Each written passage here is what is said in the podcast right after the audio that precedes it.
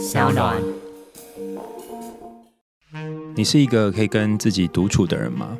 国内外研究都发现，女性比男性更可以和自己相处。可是我后来发现，哦，除了性别差异之外，重点不是独处与否本身，而是独处的时候，你心里面有一些什么感觉？你有没有留意到你自己一个人的时候内心的那些变化呢？比方说，有些时候你不晓得自己不快乐，可是却不晓得自己不快乐的原因来自于哪里。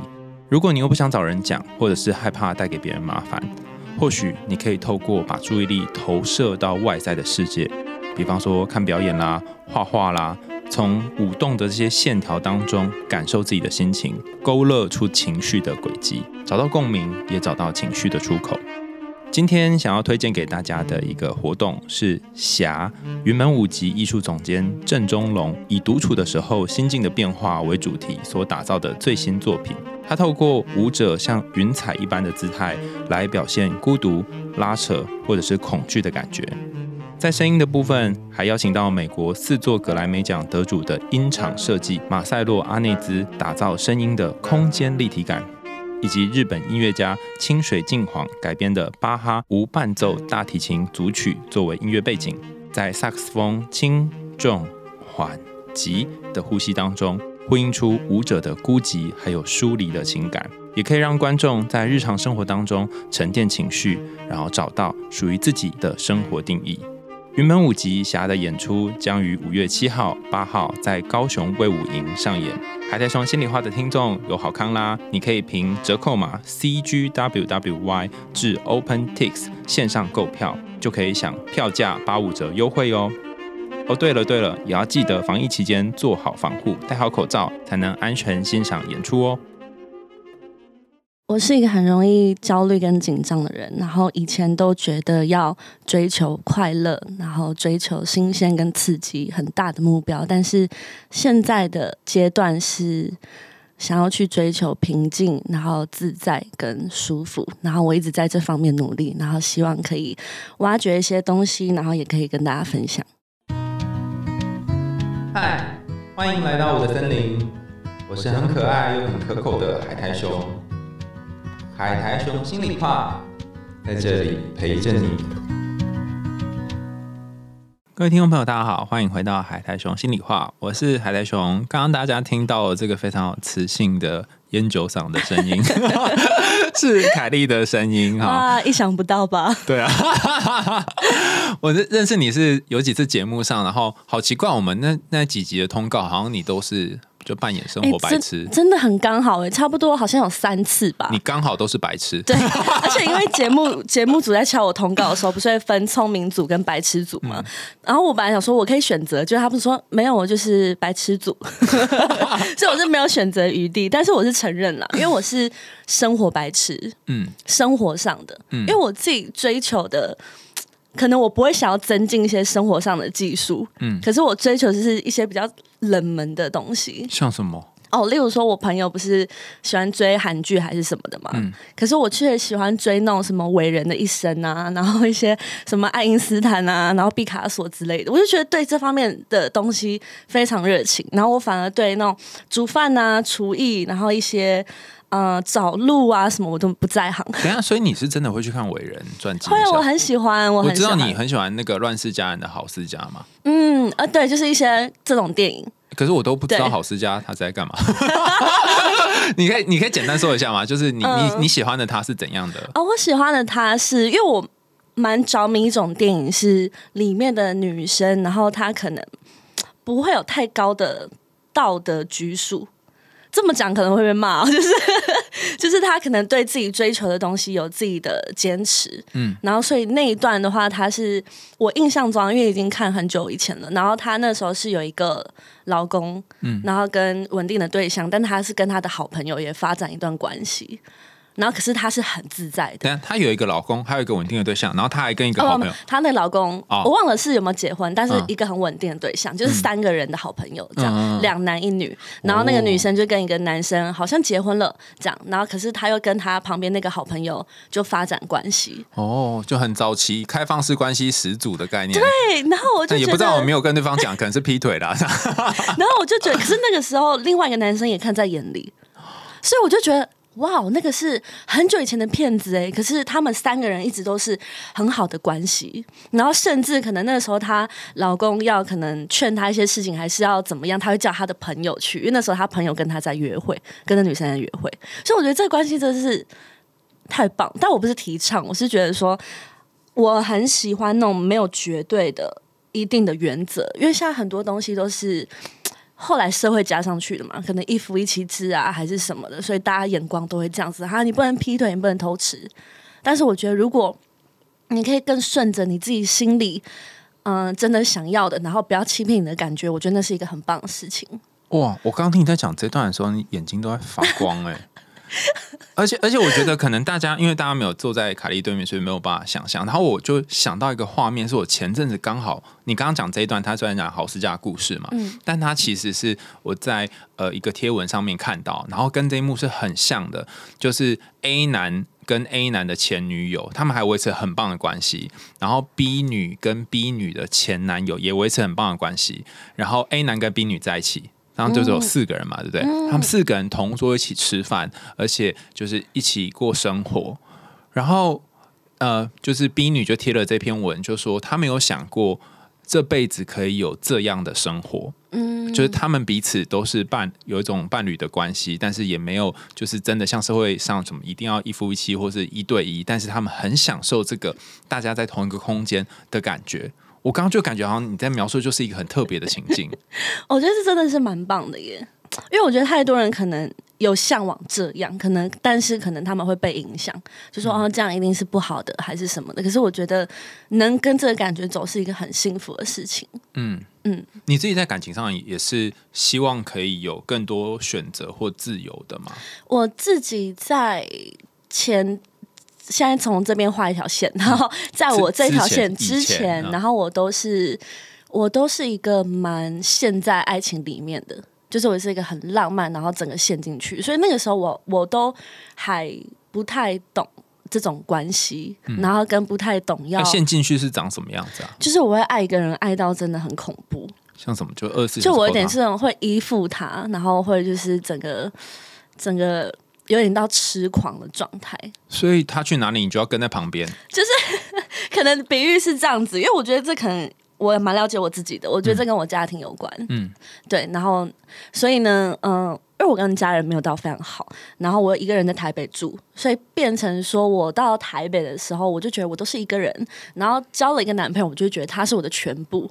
嗯，所以我就会这样子。疯狂的在他身边，可是我这一阵子从之前恋情不算的话，我就是改变蛮多，因为我觉得这样的关系好可怕。你等下你是哪一天突然被雷打到，然后突然觉得可怕了？我觉得是累积耶，就是哦，其实我之前在谈恋爱的当下，我也觉得很可怕。就是一个很矛盾存在。哦，我知道很多人都会说，他就是在事后做了一些很疯狂事情的时候，然后就说我其实也很讨厌我这样，对，就是这种感觉嘛，对？对对，嗯，我当下好讨厌哦，然后我我蛮印象深刻的是，可能有一次我我男朋友在家里，然后他就是很喜欢做自己的事情，可能打打电动还是什么，我就是在旁边等他，然后等的当下，我突然一个一个时刻就意识到，天哪，我在干嘛？我好讨厌我这样子哦，我这样子好没有用。然后我好想逃离这个地方，可是我没有这样做，就是那是一个很矛盾的存在。你想要逃离他旁边，还是逃离你需要靠着他这样子状态？我想逃离这个状态。等一下，那所以为什么你没有逃离？我不知道，我觉得那是太矛盾。我觉得那是有一股拉扯，哎，就是。我想逃离，我内心的理性知道我想逃离，可是我的那个感性的情绪告诉我说：“你要待在这，你才不会有孤单的感觉，你才不会回家的时候有一个人，然后不知道怎么办。”你小时候经常会孤单一个人吗？嗯，其实从小学的时候就开始。嗯，对啊，你小时候没有跟爸妈一起住吗？有，但是他们在我蛮小就离婚了。嗯，对，所以就是基本上我跟两边都不亲。等一下，所以你是在路边的干妈店长大吗？不，就是刚刚讲说，就是他们离婚，然后你又没有跟他们不亲，所以你是怎样？就是我他们离婚嘛，然后其实他们很复杂，因为他们是互相憎恨对方，所以变成说我两边没有归属感的那种不亲。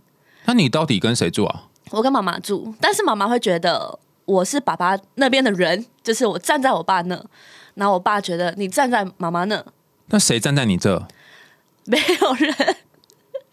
以前啦，以前那时候觉得很孤单。那你有兄弟姐妹吗？有我妹妹，但我妹妹个性跟我很很不一样，她是很温顺的，所以她就随遇而安，然后什么都 OK。等一下，等一下，你妹不是也是没有人在她那吗？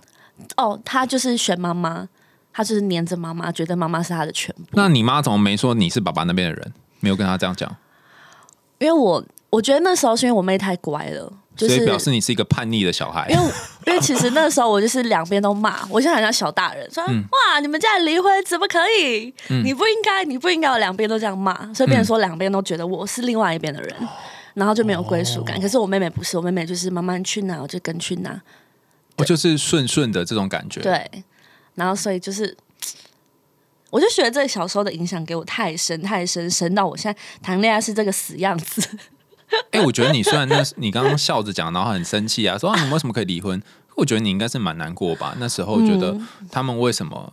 他们其实不应该要分开的，那为什么要分开？嗯对我那时候很难过，然后但是我后来自己看了很多电影，然后就是像刚刚看到刚刚聊到的电影，我就觉得，哎，其实可能他们也是跟着他们的感觉走，然后不想要委屈自己，嗯然后才觉得要分开这样。那你小时候那些孤单，因为你长大之后你就开始找人，然后请就黏在旁边嘛。那你小时候孤单的时候都怎么办？我小时候那个时候可能就是一直哭吧，所以我从以前到现在就是养成这个很爱哭的习惯，然后可能在节目上也会这样。你说坐在家里面哭哦，对，那是我的发泄。然后哭着哭着也不会有人来理你。对，然后就自己哭，自己哭到，而且而且真的很，我觉得自己我我自己啦，我觉得我自己真的是蛮恐怖的。就是那时候小时候就是哭到，因为我气喘嘛，可能就会哭到 这样，然后快死掉这样，然后然后再自己擦干眼泪，然后就说哼，我不要再哭了。然后可能到隔天隔两天又是 又哭了这样。我觉得我是一个一个一直很变动的人，我是一直在振作跟低潮、振作跟低潮这边游走，就从小时候到现在都这样，所以我的情绪是一个非常非常不稳定的人。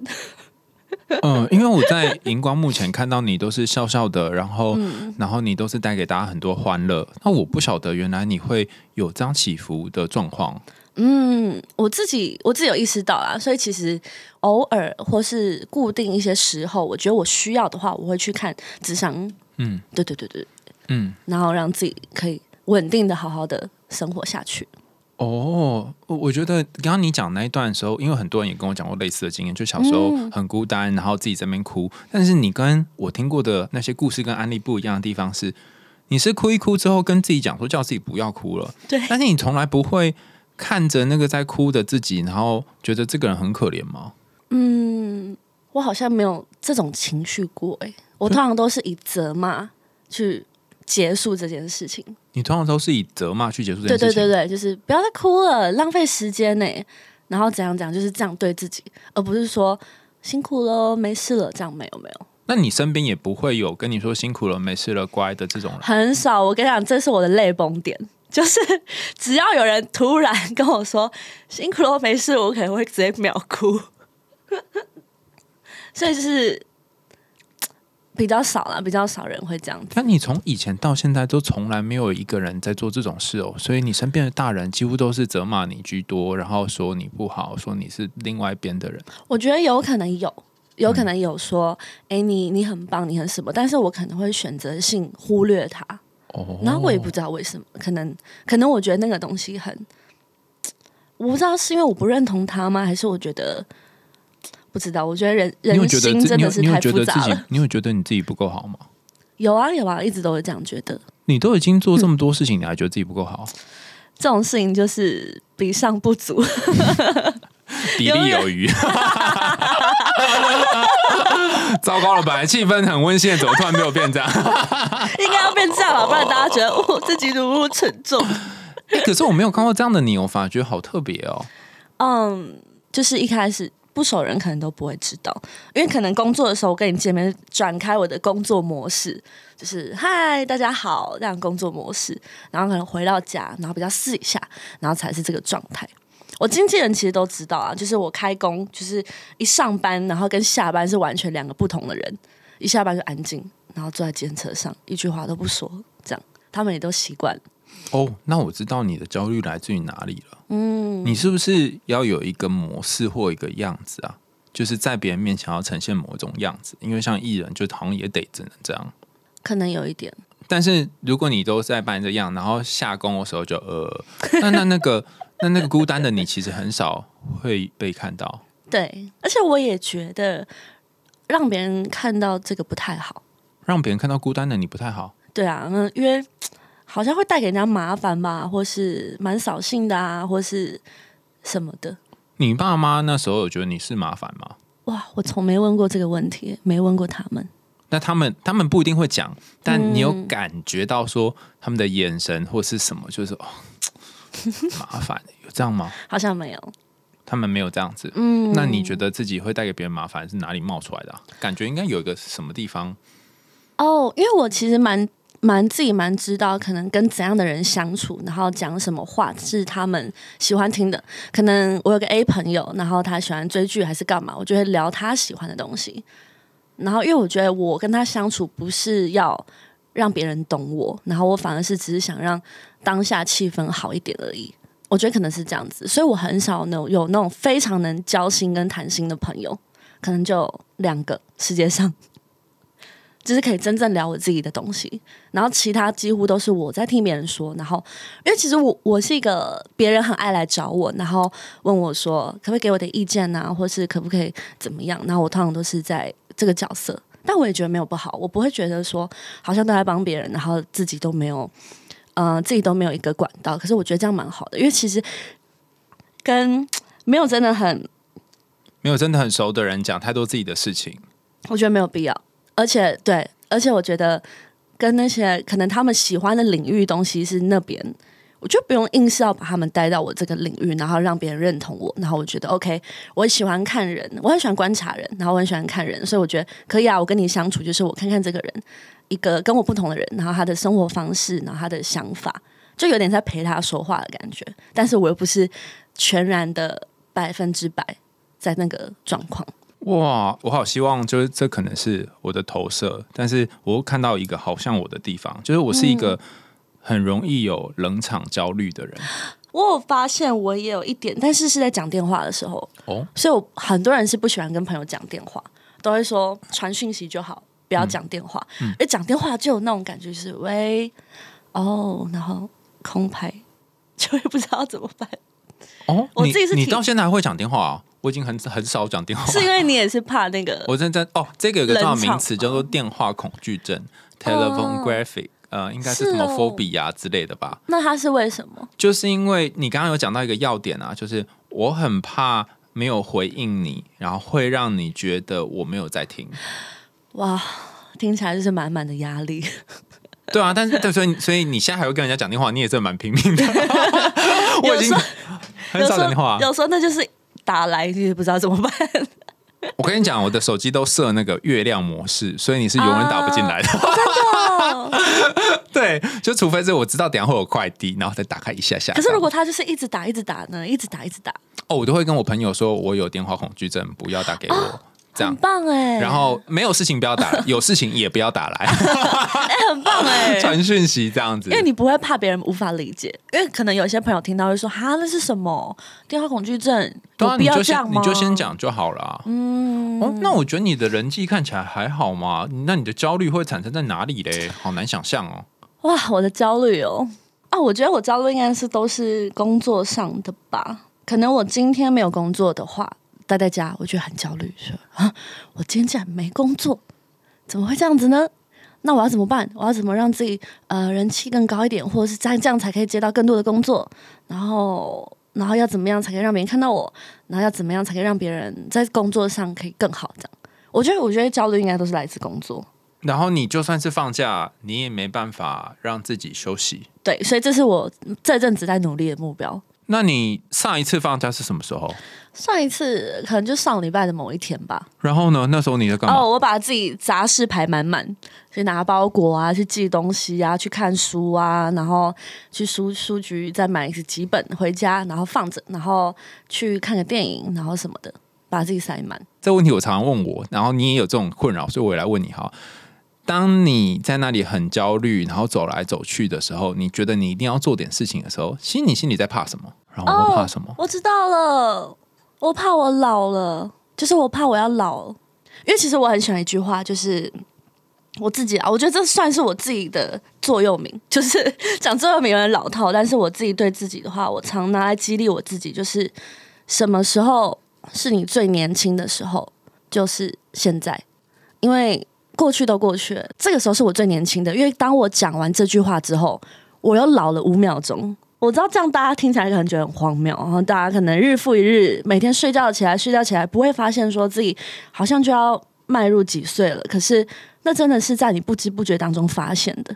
有时候你意识到觉得哇，我已经四十岁了，可是我是把那个意识到挪在每一天，然后让自己去意识到这件事情，所以我才觉得那是一个可以激励我的话，就让我去做一些事情。所以我觉得我那个焦虑就是怕，怕我今天不做，我这一天就。就过了，我就老了一天了。这样，你怕你今天不做就老一天？好，对。然后通常我们就问说，那你如果真的老了一天了，你今天已经比昨天又老了一天了，那会怎样？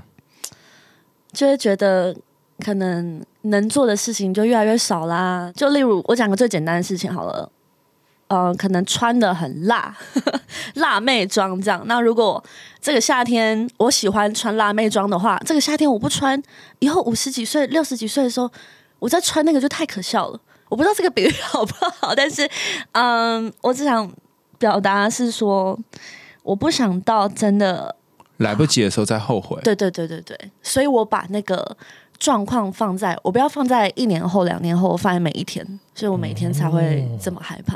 因为通常害怕这种事情都是过了十年后才说啊，我我后悔了，我当时没有干嘛干嘛。然后我这十年来我的生活竟然是这样过，每天纸醉金迷，然后每天叭叭叭叭叭叭叭叭叭叭，然后可是我把它放在每一天。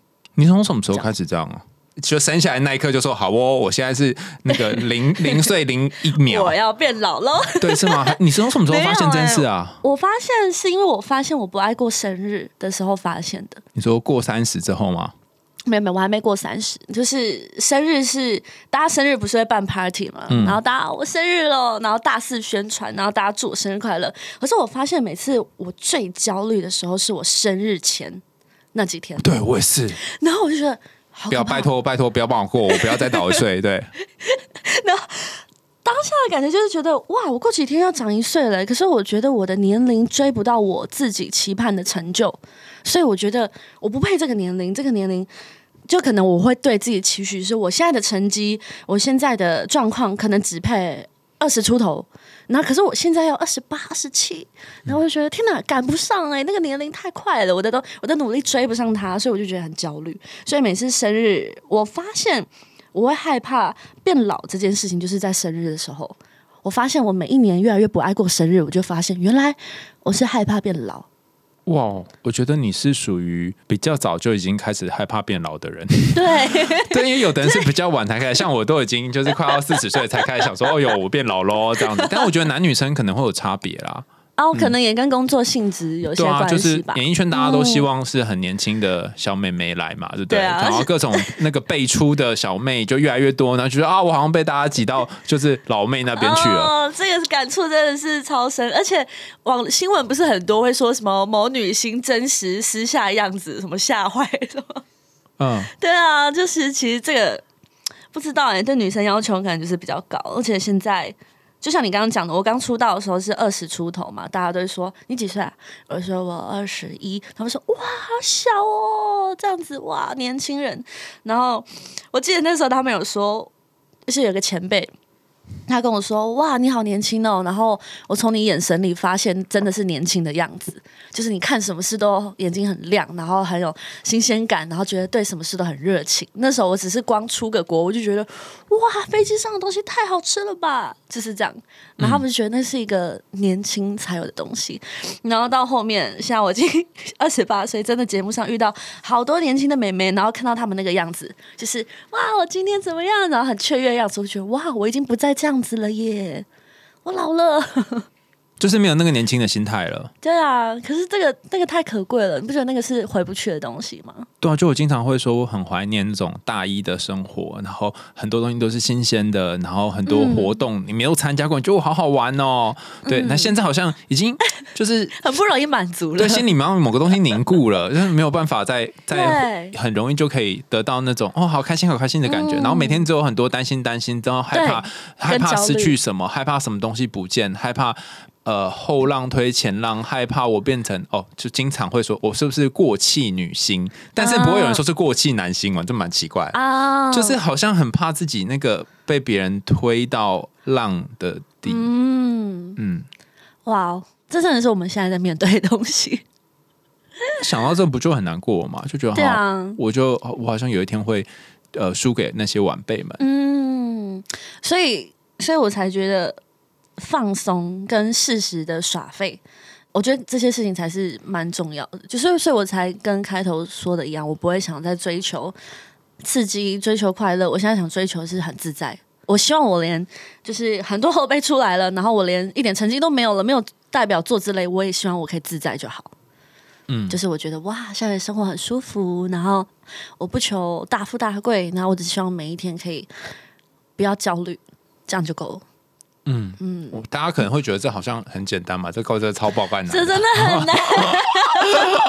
就而且你很焦虑的时候，你很多事情都没有办法想，你就会就就脑袋就会打结。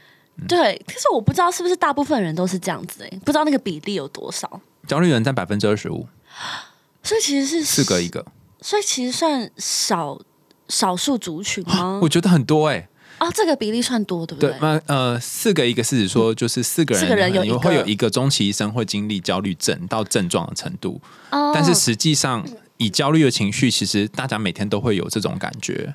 哦，嗯然后我之前遇到你说的这种情况，我后来采取的方法是这样，就是我好怕我老了，然后我这一秒又一定会比上一秒更老，嗯然后我发现这件事情好像没有办法改变，对，没办法改变。所以你永远就是会变得更老。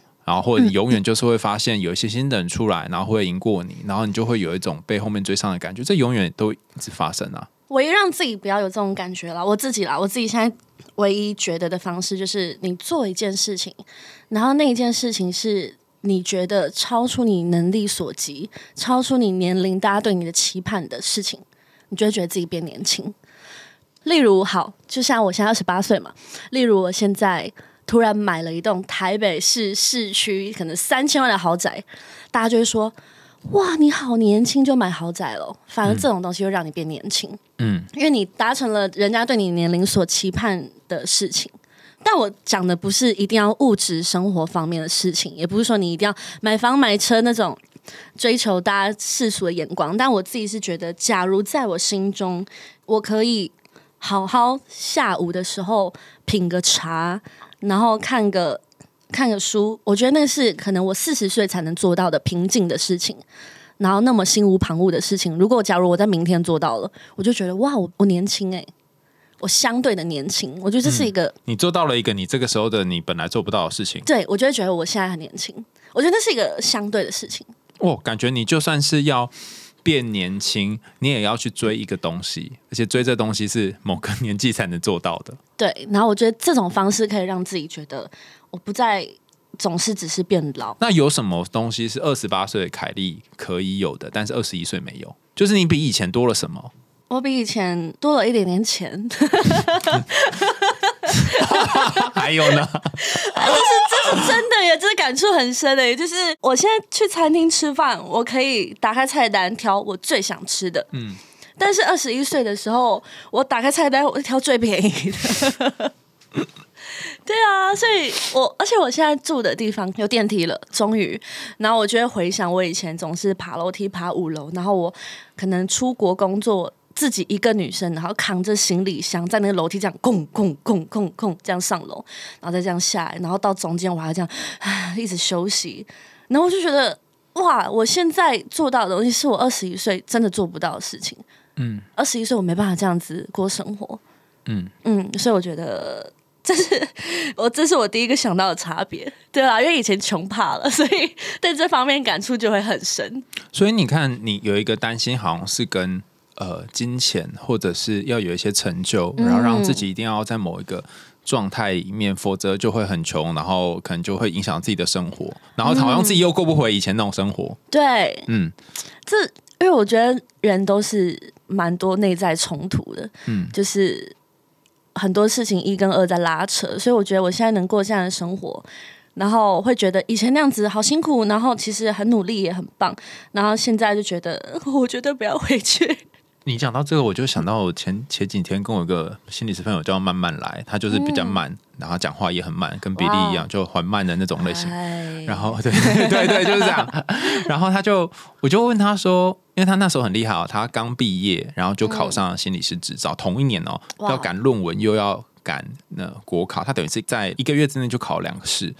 然后我就说哈，我也很想这样，嗯，然后说我也希望我可以毕业当年就去考试。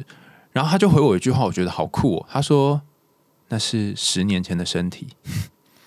哦，他的意思是说，在十年前他可以做这件事情，嗯他他有这样的身体可以去做这样的事情，所以现在可能已经没有办法了。哦，有没有很感叹，对不对？他也想，他也真的感受到那个差别。可是我刚刚听你你看讲那个行李箱的时候，我就有一种感觉，就是十年前你可以很多事情很新鲜、很有趣，嗯也可能是因为得要拿那个行李箱空空空空这样下来啊，那个过程是很。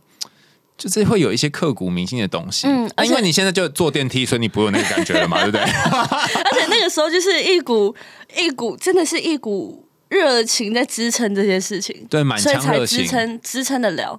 对，所以现在随着时间消逝的是那个满腔热血，所以支撑不了了，所以我们也选择可以跟我们能支撑的东西成正比的方式生活下去。然后，所以后来啊、我就想说，好哦，那要怎么样把这个焦虑的东西变不见呢？然后我就去看了一些在讲焦虑的书，里面讲到一个很酷的，就是我从来没有想过的。大家都说我们希望焦虑减少嘛，对不对？但是你越想要把它减少，它其实越不会减少。嗯，所以你要做的事情是想想什么东西是可以让二十八岁的你有热情，哦，反而不是要剔除，是要去寻找。因为你很早就开始拍照啊什么这些嘛，对不对？那现在有什么东西是会让你觉得有热情的？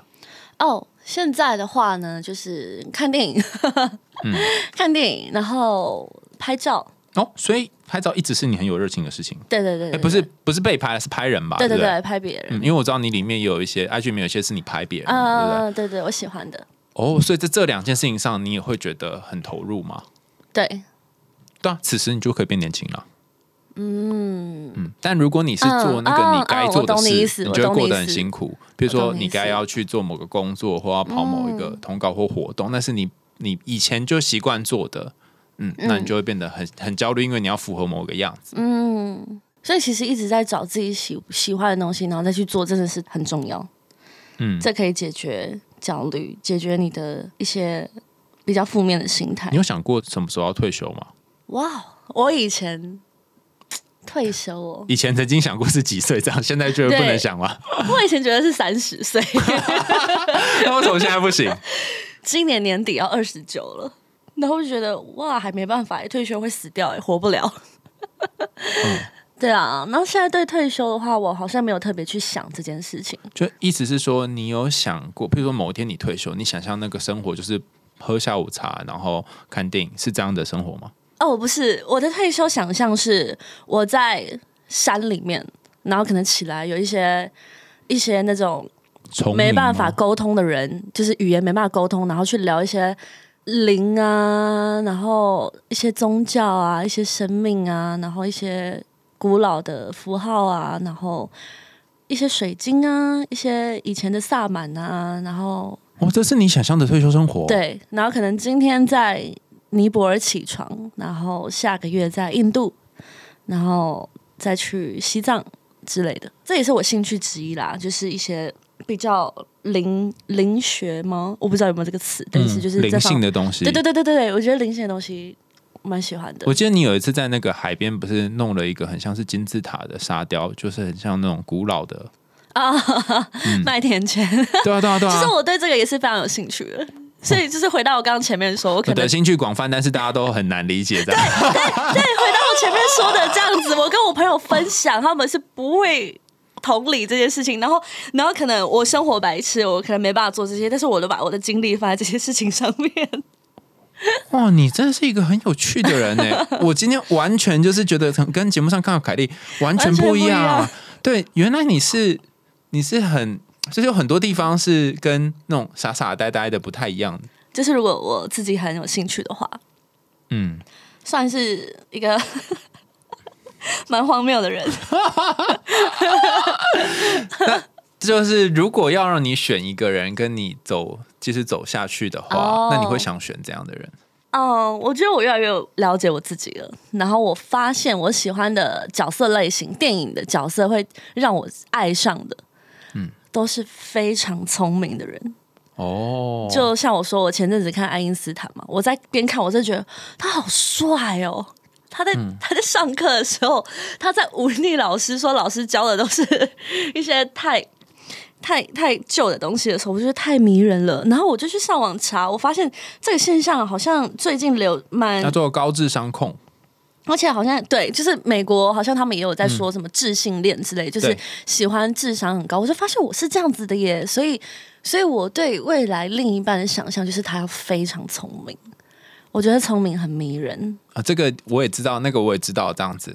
嗯，哦，那呃，你之前的 都是智商不太都在下线的啊，之之前都是满两级的啦，有很聪明，然后有很笨的这样。所以一个是要很聪明，还有什么条件吗？还是只要符合这个就好？我觉得聪明是占了很大很大的比例，因为我觉得聪明的话。就很像我，我很喜欢看书，我很喜欢看电影。那如果你是聪明的人，我就也很喜欢看你，就是当做一个东西在在欣赏吗？还是在干嘛？而且我觉得，你讲的好像男友会被一个艺术品放在 博物馆里面这样，对而且我觉得聪明真的太，我觉得太难得了啦，太难得。嗯，嗯，是奇珍异兽。但你知道比你聪明很容易吗？我跟你讲，超容易，这也是相对的。所以呢，可是我对，可是这种事情也是可遇不可求。没有啦，我刚刚是开玩笑。其实我觉得你很，我觉得你，我觉得你是真的很聪明，但是你只是生活白痴这是两条不同的。完全不同路，我觉得不同的协调，你有一些地方你是嗯很很认真、很用心的，而且你可能比别人的那个 level 还要高，只是你生活上你没有划线力障碍。我觉得比较是这样、哎，这好像是两个不一样的。嗯那我改一下我的选择偶条件，嗯找一个生活智慧王好了。然后又可以跟你谈很多有趣的东西。对哦，对，重点是要可以跟我一起去谈这些可能大家会觉得不切实际，但是自己觉得比较有意义的东西吧。对啊，嗯我觉得啦，总比谈说你下一餐吃什么，可是谈一下为什么你觉得现在你要活着呢？怎么的，什么什么叭叭叭叭什么的，我觉得蛮好的。哎、我觉得你这个好好玩啊，就是你自己喜欢灵性的东西，然后你又喜欢那种，你同时也很喜欢科学家在讲这些科学知识，看起来好像有点矛盾嘛。但是我我想到我有一对朋友，他们就是这样，嗯他呃，老公是。一个科学家是真的科学家，就是会做很多物理啊研究那种很帅嘛，对不对？哈，但我是觉得没有很帅，因为我认识他也十几年。但然后他是就会讲说，我跟你讲啊，这里面是有原子啊，什么粒子怎样怎样怎样，怎样他会分析啊，然后煮东西的时候他会调到最适合的火候，不是他不是生活智慧王，他是看那个算那个温度有没有几度沸点什么，反正就是这样，他就就精准计算所有的东西。然后他的伴侣刚好就是一个很喜欢灵性的东西，然后他就会看着一个植物就说，你知道吗？这个植物它会讲话之类的哈。然后她在告诉我什么什么，然后她老公就跟她说。你知道它就是叶绿素跟什么什么的组合吗？像这样，你可以理解吗？我能理解，他们的生活就是这种呃，我觉得太太棒了耶！对啊。但是我就觉得，我靠，这两个人可以在一起耶，这真的蛮厉害的但。因为其实蛮多科学家到后面都在学神学啊，一些玄学，因为因为太多东西是没有办法解释，还没办法解释，跟一些太多巧合了，例如说花瓣为什么总是几片，然后为什么这个大自然是这样子？其实很多科学家反而觉得大自然太神奇，神奇到真的是上帝造出来的，他们那边的人这样觉得。所以其实到后面都会回归到同一条路。对，然后所以我后来就问我那个朋友嘛，那科学家朋友说：“哎、你是脑子哪边烧坏了？不然你怎么会跟他在一起啊？因为而且你们还结婚了，就是其实你不是就很他对于这些东西，他经常对我的说法他是嗤之以鼻，说怎么会这样呢？然后他就他就跟我说，可是我太太有一个很迷人的地方，就是她去相信那些、呃，可能我会觉得很荒谬的事情的时候，那个表情很美。哇！然后他因为他这个科学家，他就说，那我为什么会选择他？原因是因为我觉得我刚刚的那个想法无法用科学解释。哇，就是我觉得他在想想那个黄昏，我觉得黄昏然后很美，然后我很喜欢他。哦，是我我有什么病吗？我到底发生什么事？他就无法解释，所以他觉得嗯，他目前他觉得他太太应该是对的。好，我觉得太浪漫，我觉得浪漫到可以变成一个浪漫电影。对我也是觉得蛮浪漫的啦，但有可能有时候还是会烧坏锅子之类的。太 美了，太美了。哎，你这自己有一个 podcast 节目啊？对我自己有一个，所以我的车停了，但目前算是整修中。对对对，整修中，就是车子不知道在哪里。是真的是找不到了。那时候为什么会开这节目啊？开那节目是因为我跟我的搭档比利嘛，然后那个时候我们就是蛮爱讲话的，嗯很多想法，然后就觉得好，那来跟大家说说话好了，然后就开了这个节目。嗯对对对，然后但我们在里面都有各自的一些单元。嗯对，因为我们发现我们有很多共同点，可能对一些事件的想法，但我发现我们也有一些不一样，然后所以我们就各自又开了一个小单元。嗯其实我觉得 podcast 真的是蛮蛮舒压的耶，真的，有这种你感觉。你自己的舒压点在哪里？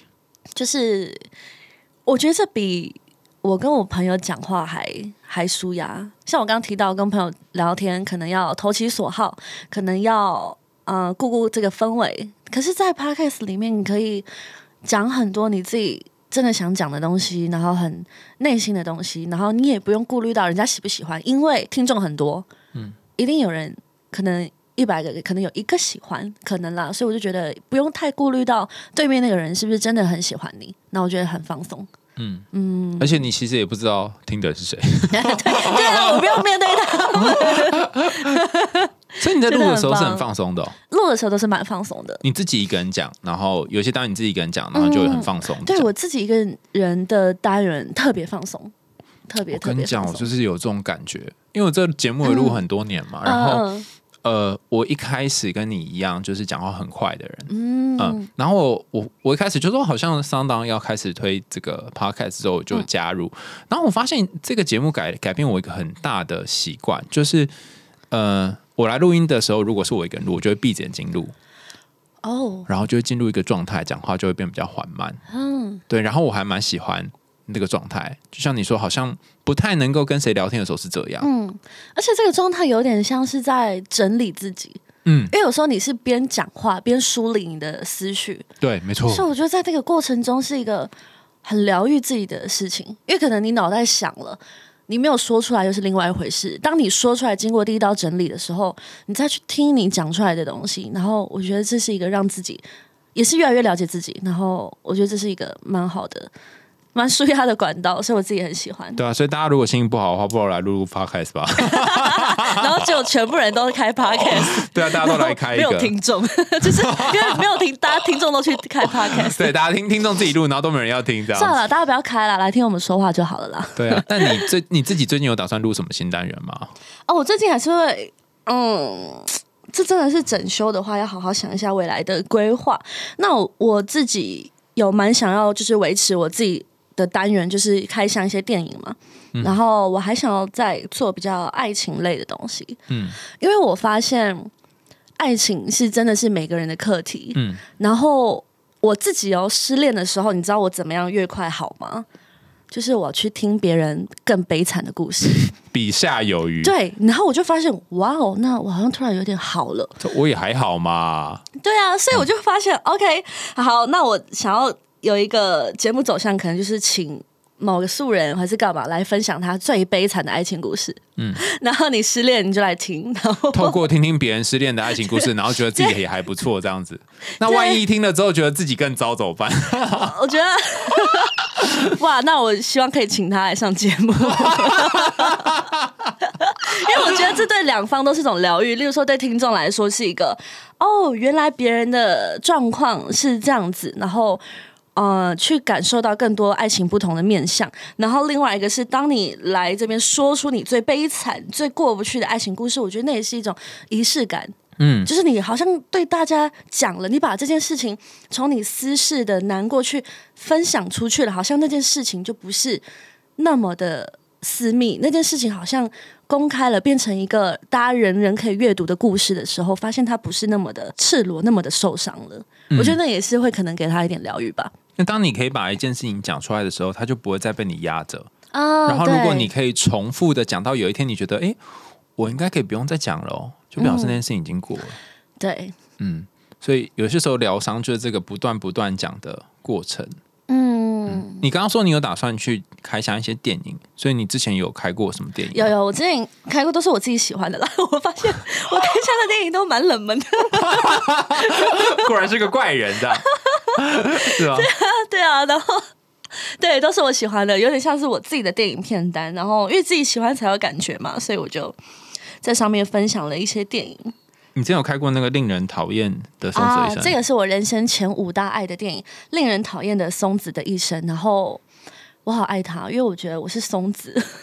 哦，松子是是怎样的人啊？松子呢，它里面它故事大纲是这样，就是一个女生，然后她因为失宠，就是在小时候失宠，就是爸爸因为妹妹生病了，所以爸爸都是在照顾妹妹，然后她就觉得失宠了这样，然后然后她一路上认识的对象有流氓，然后有牛郎，然后有有那种呃一些很荒谬的对象，然后每一个对象她都被抛弃，她都被不要。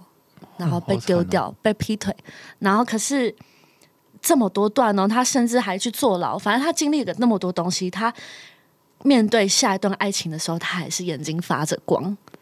然后我就觉得这个太太珍贵了，因为真的太多人会会害怕这件事情，可是松子不害怕。然后他用他的爱去。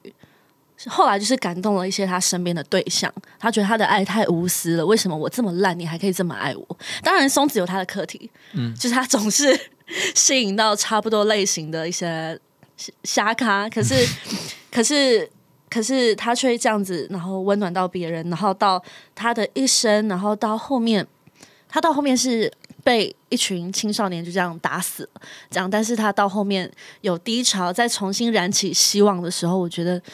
那个样子真的很迷人，我觉得这真的是很珍贵耶，因为人都是人有一个人类本性嘛，嗯，可能你今天出去被狗咬了，你就会怕狗，然后你就会小心翼翼，可是他不会，他是重新的带一个新的眼光去看这个对象，所以我觉得他很棒，所以我很喜欢他。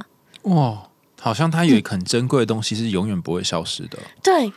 然后就会一直在那边一直在那边燃烧熊熊的烈火，这样怎么吹都不会洗。对，而且最棒的是，这部电影它不是说给你那种就是说教式的，或是台词式的，它是有点歌舞剧。